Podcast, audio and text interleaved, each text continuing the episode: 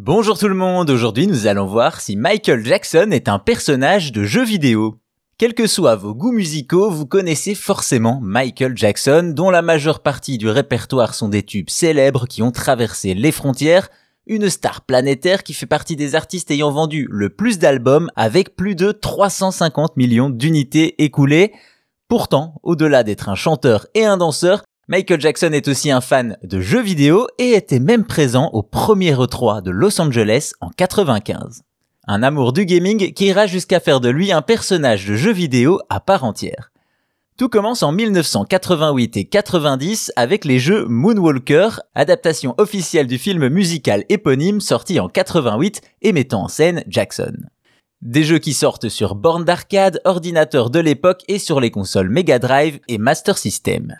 Oui, des jeux Moonwalker car selon les supports, ceux-ci sont totalement différents même s'ils portent le même nom. Ainsi, dans la version arcade, on est face à un beat all en vue 3D isométrique, dans la version console, on passe en 2D et on ajoute des phases de plateforme, et enfin, dans la version ordinateur, Moonwalker prend la forme d'un jeu d'action en vue du dessus. Des jeux qui auront leur petit succès, surtout la version Mega Drive qui est restée dans les mémoires.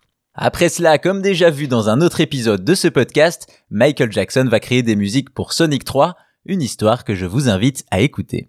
Direction les années 2000 où le chanteur fera des apparitions dans les jeux Space Channel 5 où il incarne et double Space Michael, un journaliste de 500 ans, et également dans Ready to Rumble Boxing Round 2 en tant que personnage bonus caché. Enfin, lorsque l'on pense à Michael Jackson, on pense musique et danse, et justement, en 2010, Ubisoft rend hommage au roi de la pop avec Michael Jackson, The Experience. Sorti sur tous les supports de l'époque, le jeu reprend les bases d'un Just Dance dans lequel on retrouve les chorégraphies du chanteur.